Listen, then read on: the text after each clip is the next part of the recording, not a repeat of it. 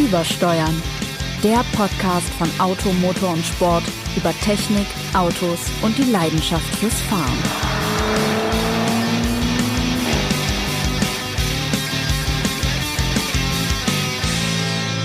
Das Thema Tempolimit ist wieder ganz groß angekommen in der Gesellschaft sozusagen. Vielleicht ist die Frage, ob die Zeit der unbegrenzten Geschwindigkeit jetzt doch begrenzt ist. Und wir wollten uns hier zusammenfinden und darüber diskutieren. Meine Kollegen Jens Dralle ist heute Hallo. hier. Du fährst ja sehr, sehr viel Auto. Ja, wird vor gut auf 60.000 Kilometer werde ich schon kommen im Jahr. Ja, Viel Autobahn sicherlich auch. natürlich viel Autobahn auch dabei, ja. Und wahnsinnig viele Punkte in Flensburg, oder? Ich kann sie gar nicht, ich kann sie wirklich nicht zählen, weil es keiner gibt. Es gibt, Es gibt keinen. keinen Punkt. Nein. Gilt auch für Dirk. Absolut, ja. Ich hatte zwar in meinem Leben schon mal Punkte, aber seit vielen Jahren bin ich bei Null auch. Der Gulde ist Redakteur bei Automotor und Sport und für die Mobilität ein Spezialist. Und noch Sebastian Renz, unser Autor, der die besonderen Geschichten macht, der gerne ältere Autos testet und der sich natürlich auch um das Thema Tempolimit seine Gedanken macht. Genau, auch ich bin ziemlich viel unterwegs, auch um die 60.000 Kilometer im Jahr, auch null Punkte, auch viel Autobahn. Und natürlich ist die Frage, für wen ist das Tempolimit eigentlich da? Wir bräuchten eigentlich keins, würden wir wahrscheinlich zunächst mal sagen, aber es hilft ja nichts, wenn es ein großes Thema ist, das, das diskutiert wird. Ja, ich, also ich persönlich verstehe die ganze, ganze Diskussion nicht, denn ähm, es geht ja nicht darum, mit 200 oder 250 über die Autobahn zu beraten, sondern ich empfinde es als, ähm, als sehr angenehm, einfach mit einer relativ höheren ähm, Durchschnittsgeschwindigkeit, die über der Richtgeschwindigkeit liegt, sagen wir jetzt mal Tempo 160 längere Distanzen zurückzulegen, weil das bringt einen einfach schneller ans Ziel. Jetzt wäre das Gegenargument, äh, was viele schon Politiker auch gerne bringen, ja, man kann ja eh schon nicht schnell fahren. Ja, umso mehr stellt sich die Frage, warum sollen wir dann den bürokratischen Aufwand auf uns nehmen und ein generelles Tempolimit einführen? Ich meine, die Polizei ist noch nicht mal in der Lage, das Handyfahrverbot wirklich, äh, das Handyfahrverbot, das äh, Handyverbot am Steuer wirklich durchzusetzen. Ich meine, das wäre das Erste, was man machen müsste, um einen Beitrag auch zur Verkehrssicherheit äh, zu leisten, meiner Meinung nach. Ich weiß nicht, wie ihr das seht. Verkehrssicherheit ist natürlich immer ein Grund, warum man das ganze Thema Tempolimit diskutiert. Da sind wir wahrscheinlich auch ein bisschen anderer Meinung, ob sich das ausschließlich auf der Autobahn abspielt. Ich persönlich wohne in einer Spielstraße und erlebe da die Gefahr hoher Geschwindigkeit viel eher dadurch, dass Leute durch eine Spielstraße, durch die auch ein Schulweg geht, mit 30 oder 40 km/h fahren. Das ist reelle, für mich reelle Gefahr von überhöhtem Tempo. Die nehme ich auf der Autobahn nicht wahr. Aber es ist ja auch tatsächlich so, es gibt um die 400 Unfälle mit Toten auf Autobahnen jedes Jahr. 2017 waren es 409 Tote und fast, fünf, äh, fast 6000 Schwerverletzte. Das ist natürlich eine Zahl, um die man auch nicht rumkommt bei dem ganzen Thema. Es sind einfach viele Menschen, die auf Autobahnen sterben. Und es sind natürlich auch, das ist die andere äh, Idee, die dahinter steckt, warum jetzt ein Tempolimit forciert wird. Es sind auch höhere Verbrauchswerte, die durch höhere Tempi entstehen. Das sind zwei Sachen, die lassen sich schwer wegdiskutieren, glaube ich, oder Dirk? Nee, das, das auf keinen Fall. Vor allem, es gibt ja auch Untersuchungen, die zeigen, dass auf Autobahnen, die mal kein Tempolimit hatten, dass die Unfallzahlen an schwer, also die schweren Unfälle und die Zahl der Getöteten zurückgehen, wenn dann auf genau diesen Autobahnen plötzlich ein Tempolimit eingeführt wird. Also je nach Untersuchung habe ich Zahlen zwischen 9 und 30 Prozent Rückgang gefunden. Und ich meine, wie will man überhaupt darüber diskutieren, dass, es, dass wir es uns leisten, aufgrund von dem hohen Tempo zusätzliche Todesfälle überhaupt ja, zu ertragen. Aber ich finde, ich meine, ich glaube, das können wir, können wir in der Runde relativ ähm, schnell entkräften, bevor wir das tun. Ähm, das Argument, weshalb wir im Moment wieder die Diskussion über das Tempolimit führen, ist ja die Reduktion von, von CO2, von Schadstoffen, von Verbrauch, Ver, Verbräuchen. Ich finde aber, was dabei völlig außer Acht gelassen wird, ist, wie dramatisch allein durch den Fortschritt in der Technik in den letzten zehn Jahren der Durchschnittsverbrauch der Fahrzeuge schon gesunken ist. Und ich mir deshalb gar nicht so sicher bin, ob ein Tempolimit tatsächlich da nochmal einen massiven Einschnitt bringt, wenn man sieht, wie klein der Anteil des Straßenverkehrs generell an den CO2-Emissionen in Deutschland ist. Ich weiß nicht, wie ihr das seht, aber ich finde, das ist ein, äh, eigentlich für mich ist es in erster Linie ähm, ein Mittel, ganz platt gesagt, um wieder mehr Bußgelder irgendwie einzunehmen, weil die Leute möglicherweise dann schneller fahren, wenn du ein Tempolimit hast. Aber die wirklichen rationalen Argumente sind nach meinem Dafürhalten schnell, schnell entkräftet. Hast du noch Zahlen zu diesem CO2-Thema? Also ich habe ich hab keine belastbaren gefunden, ehrlich gesagt. Ja, äh, es gibt Zahlen, aber die sind wirklich, wie du schon sagst, die sind wirklich, äh, gehen von sehr, sehr geringen Einsparungen aus. Das muss man sich dann schon regelrecht äh, schönreden, mehr oder weniger. Indem man zum Beispiel die CO2-Einsparungen nur auf das Thema Autobahn reduziert und dann kommt man auf ein paar Prozent Einsparungen. Wenn man den gesamten Verkehrssektor nimmt, dann liegen wir bei einem Prozent oder sowas. Mhm. Also das kann man wirklich vergessen. Das wäre überhaupt nicht mein Argument, wenn ich in die Diskussion einsteigen würde. Ja. Also das Problem ist ja, dass die, dass die letzten Studien, auf denen das Ganze beruht, auf der auch jetzt die Diskussion beruht, die, die stammen von 1996. Da ging man von ganz anderen Normverbräuchen aus und dann kann man sich das je nachdem, welche Zahl man jetzt nimmt und wie man sich das hin und her rechnet, kommen die einen auf 9% Ver äh, Verbrauchsreduktion, aber Stand 1996, die anderen kommen auf 0,3% Verbrauchsreduktion, Stand 1996. Das heißt, es gibt keine belastbaren aktuellen Zahlen, was es wirklich bringen würde, die auch die aktuellen, für die genannten, Jens, für die genannten aktuellen, viel geringeren Verbräuche überhaupt in Betracht ziehen. Und deswegen ist, ist das Thema Reduzierung von Verbräuchen sicherlich effektiv vorhanden, aber man hat überhaupt keine Ahnung, wie, wie groß der Anteil ist. Ist es nicht viel effizienter gewesen, Start-Stopp-Systeme einzu, einzubauen in alle Autos? Die mhm. haben alle inzwischen wahrscheinlich, hat das insgesamt viel mehr gebracht, als ein Tempolimit auf Autobahnen bringen würde.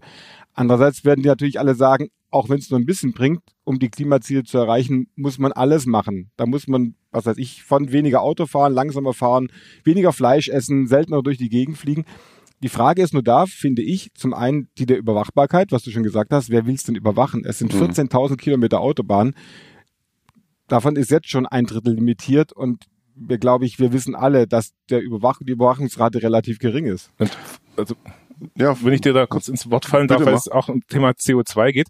Ich frage mich auch, wie das Thema CO2-Reduktion durch ein Tempolimit überhaupt gemessen werden soll. Ja. Weil die zusätzlichen CO2-Ziele, die der Autoindustrie aufgedrückt wurden nach 2021, also nach diesen 95 Gramm, die beruhen ja auf Messverfahren, die auf Normverbräuche, also wird auf eine best bestimmte Art und Weise gefahren und dann wird geguckt, wie das Fahrzeug weniger oder wie viel das Fahrzeug weniger verbraucht.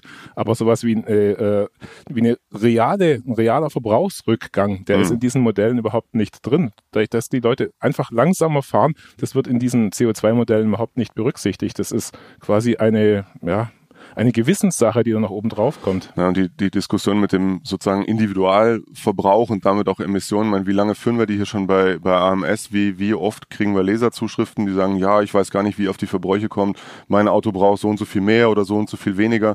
Ja, weil es einfach mal daran liegt, wie jeder sein, sein Auto nutzt. Ich, wenn man jetzt aber einfach nur mal davon ausgeht, was wir in unseren Tests an Durchschnittsverbräuchen bei den Fahrzeugen ermitteln. Ich meine, wenn heute ausgewachsene Limousinen der Oberklasse mit, mit äh, Dieseltriebwerken und allem an Komfort und Sicherheit, was du hast, äh, Verbräuche um, um sieben Liter, siebeneinhalb Liter Diesel realisieren, und es ist ja noch nicht das Ende, es geht ja weiter.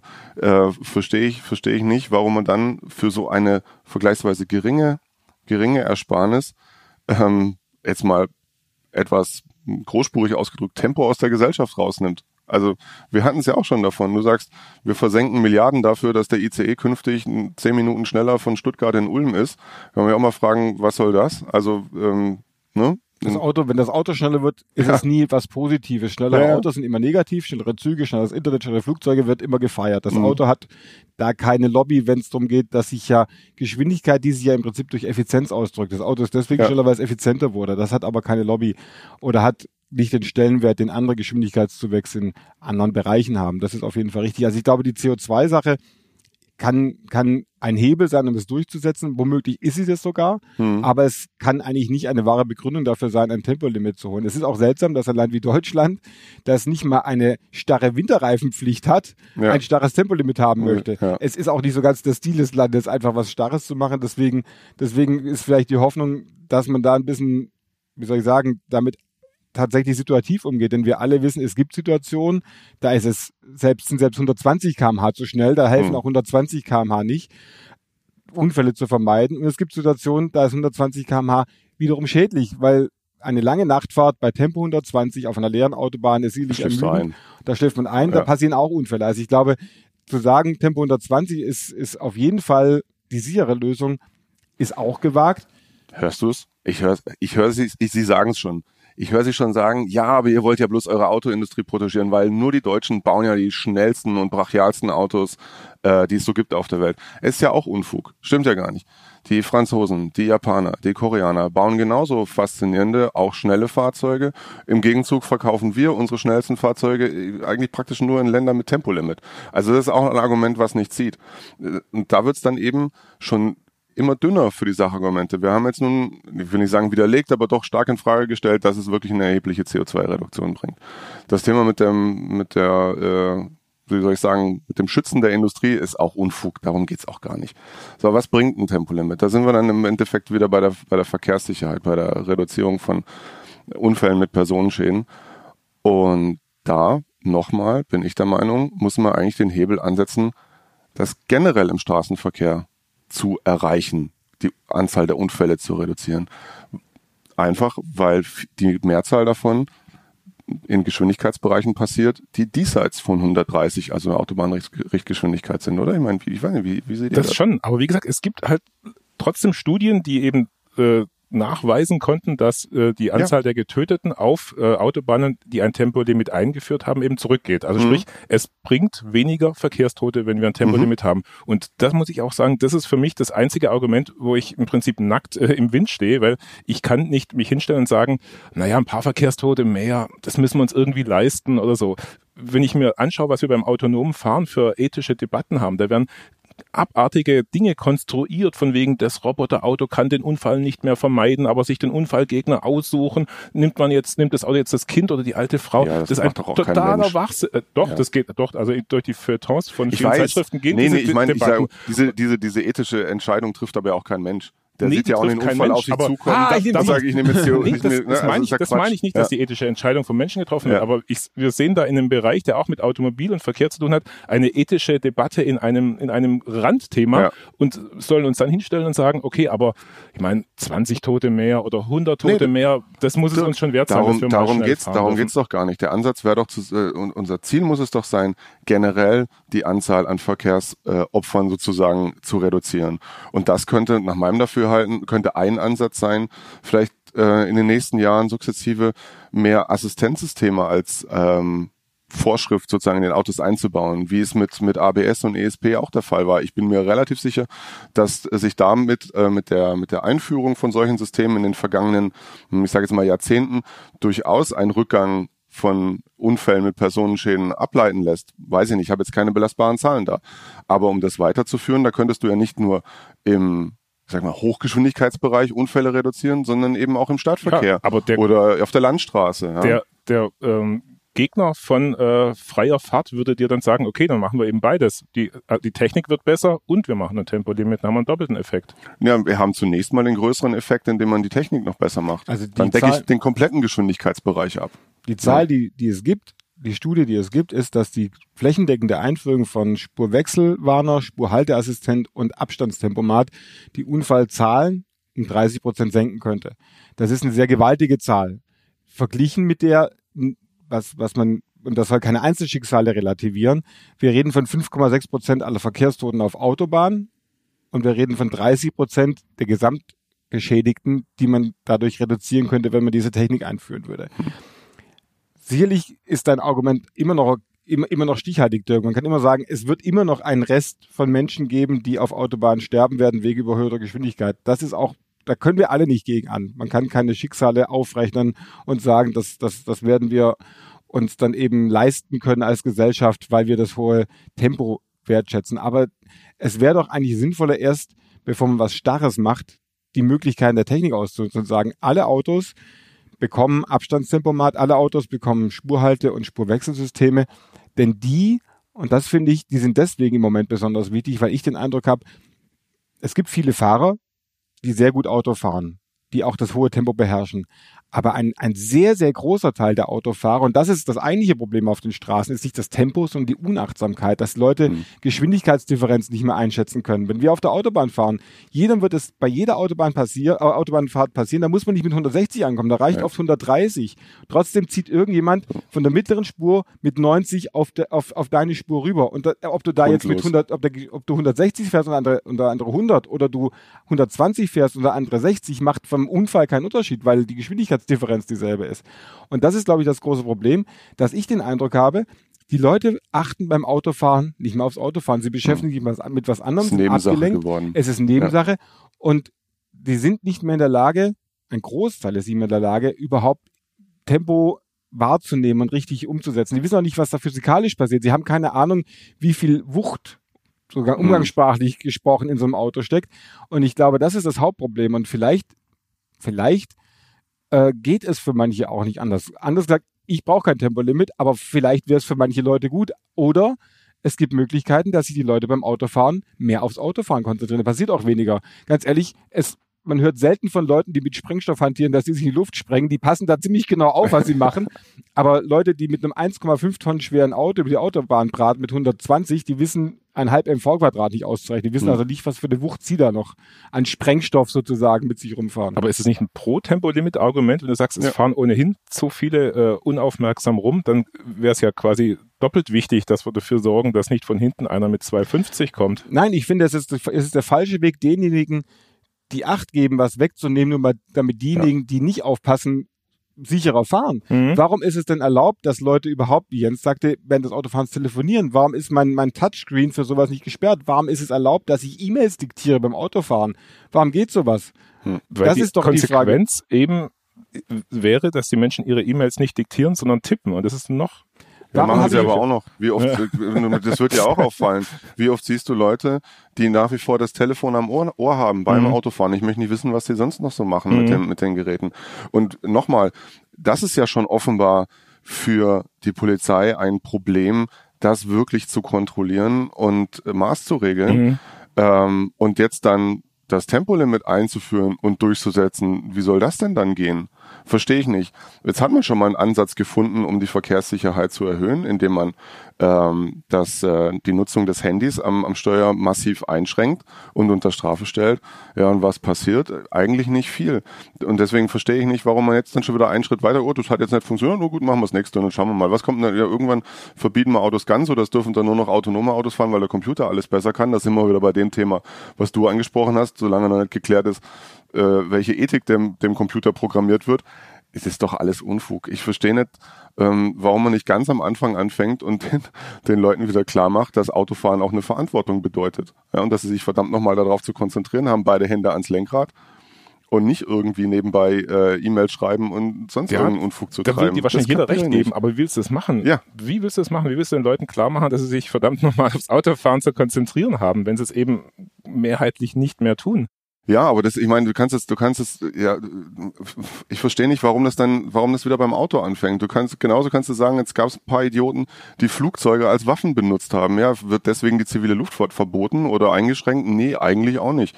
Ich, ich verstehe nicht, warum als erstes gerade hier bei uns in Deutschland immer aufs Auto geschossen wird. Das, da, da kapiere ich nicht. Das stimmt. Das ist mir, das ist mir wirklich ein, ein echtes Rätsel, wo gerade. Es ist auch kein, kein Zufall, dass die Diskussion jetzt wieder aufpoppt, weil ja. die Automobilindustrie oder das, das Thema Auto momentan total in die Defensive gedrängt wurde durch diese Dieseldebatte. Und wenn das Thema schon so in der Defensive ist, dann kann man ja gleich richtig draufhauen. Das, was äh, 40 Jahre lang verhindert wurde, kann man jetzt vielleicht dann auf einen kleinen Dienstweg einführen. Also da gebe ich dir absolut recht. Und, und zu sagen, ähm, der Mensch in Anführungsstrichen ist zu blöd zum Autofahren geworden, also müssen wir das jetzt äh, sukzessive immer mehr einschränken, ist eigentlich der falsche Ansatz. Der Mensch ist ehrlich gesagt zu viel zu blöd, glaube ich. Warum muss man jetzt beim, beim Autofahren damit anfangen? Denn es kann funktionieren. Ich glaube, das, das ist, auch, das ist auch der Punkt. Ich, ich glaube, wichtiger als eine starre Regelung, wir haben es ja vorher schon gesagt, bei Glatteis auf der Autobahn ist auch 120 keine ja, Sicherheit. Natürlich. Wenn, wenn du auf Staunde fährst, auf dem Lastwagen mit 120, das ist egal, ob es ja. 120 oder 160 sind. Ich glaube, was wir uns alle was, was glaube ich uns allen gemein wäre, wäre zu sagen, es kann ja einfach eine situative Regelung geben. Es gibt Momente und Situationen, da muss man auch Leuten klar machen, es geht jetzt nicht mehr als Tempo 80. Wir reden wieder von Eisregen oder Tempo 60 oder 50. Wir wissen auch alle, dass es Menschen gibt, die, die mit Nebelschlussleuchte rumfahren, aber trotzdem über die erlaubten 50 km/h fahren. Aber es gibt auch Situationen, in denen einfach keine Gefahr besteht. Und da sind dann Tempo 120 vielleicht nicht die angemessene Geschwindigkeit. Ich glaube, wir alle könnten sagen, wenn man einfach eine situative Regelung des Tempolimits hat, gar nicht starr, nicht zu sagen, okay, zwischen 0.30 Uhr und 4.15 Uhr, da darf jeder braten, so schnell wie er möchte. Aber eine, eine situative Regelung wäre, glaube ich, etwas, womit jeder leben kann. Mhm. Und zwar eine wirklich situative. Wir kennen das alle, dass es eigentlich diese diese einblendbaren Tempolimits gibt an den Autobahnbrücken, die aber immer auf 120 stehen, egal. Also es gibt die Strecke nach Tübingen, da steht das immer auf 120. Da hm. kann wirklich der Schneeregen kommen oder die Sonne kann strahlen. Und ich glaube, eine clevere Verkehrsleitung über Tempolimits wäre ja sicherlich das, was, was, womit jeder leben kann. Das sagt, okay, ich kapiere jetzt, warum ich hier nur 80, 60, 120 fahren darf. Mhm. Und da verstehe ich jetzt auch, dreispurige Autobahn, gutes Wetter, leer, wenig Verkehr, da kann auch jeder sagen, okay, da kann ich jetzt auch etwas zügiger fahren, da kann ich vielleicht 160 fahren. Ich erinnere mich zum Beispiel dran, ich bin nachts um zwölf von München nach Stuttgart gefahren, war da sehr schnell. Es war aber auch keiner außer mir unterwegs. Ja. Also ich hätte jetzt auch relativ wenig Möglichkeiten gehabt, mit jemandem zu verunfallen. Ja, außer mit dir selber. Außer ja. mit mir selber. Und das habe ich selber vermieden, weil ich so aufmerksam gefahren bin, dass es, dass es funktioniert. Und ich glaube, das ist der, der, der Weg, den wir uns, wenn es ein Tempolimit geben soll, wünschen, nämlich, dass es dann passiert, wenn es nötig ist und dann weggelassen wird, wenn es unnötig ist. Ist aber in Württemberg ein ganz gutes Beispiel. Ich meine, seit ähm, als die grüne Regierung hier sozusagen an die Regierung kam, haha, ähm, wurden kurz darauf auf der A8 Richtung München variable Tempolimits ähm, eingeführt, statt der stationären, die es, die es da zuvor gab. Äh, heißt also, das muss auch für die ein Ansatz sein, erstens den Verkehrsfluss zu verbessern und durch einen besseren Verkehrsfluss auch die Emissionen zu reduzieren. Und es funktioniert doch wunderbar. Du hast die Strecke angesprochen. Nachts, wenn da kein Mensch unterwegs ist, was soll mich daran hindern, nicht 120, sondern 140, 160, hey, vielleicht sogar 180 zu fahren? Meine Güte. Dann ist es halt so. Dann bin ich aber vermutlich der Einzige, weil, wie du schon gesagt hast, da sind auch nicht so viele unterwegs. Und untertags wird das Tempo eben ähm, sukzessive ein reduziert, damit die Massen an Autos da auch ordentlich durchrollen können und somit im optimalen Wirkungsgrad fahren. Mhm. Also wenn das schon ein Bundesland mit, mit einer grünen Regierung hinkriegt, warum sollte es nicht für die ganze Republik funktionieren. Aber gut.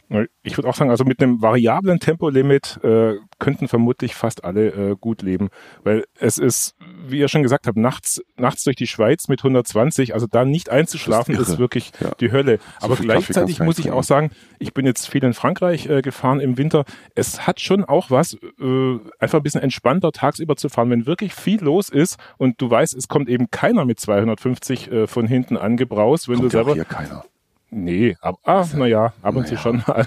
Das, du, musst mit dem, du musst mit der Wahrscheinlichkeit rechnen und das ist schon was anderes, wie wenn du genau weißt, es passiert sowieso ja, nicht. Ja, aber das ist auch, da sind wir wieder beim Thema aufmerksam fahren nach meinem Dafür. Ich glaube, entspanntes Fahren hat nichts unbedingt mit der Geschwindigkeit zu tun. Das liegt an einem selber. Ob ich mich sicher und entspannt fühle beim Fahren. Das ist unabhängig davon, ob ich mit 100 fahre, 120, 140, 160, völlig egal. Das ist eine Frage der persönlichen Einstellung. Ich finde zum Beispiel, es wird ja gerne die Schweiz eingeführt, dass die nicht besonders entspannt fahren, obwohl sie nur 120 haben. Ich habe da schon relativ viele Verkehrssituationen erlebt, wo ich gedacht habe, hm, da ist er auch mal durchaus aggressiv, der Alpenbewohner. Aber wie gesagt, meine, das ist eine persönliche Wahrnehmung. Ich denke, dass, dass ein Tempolimit generell nichts, keinen Einfluss darauf hat, ob es entspannt fließt oder nicht.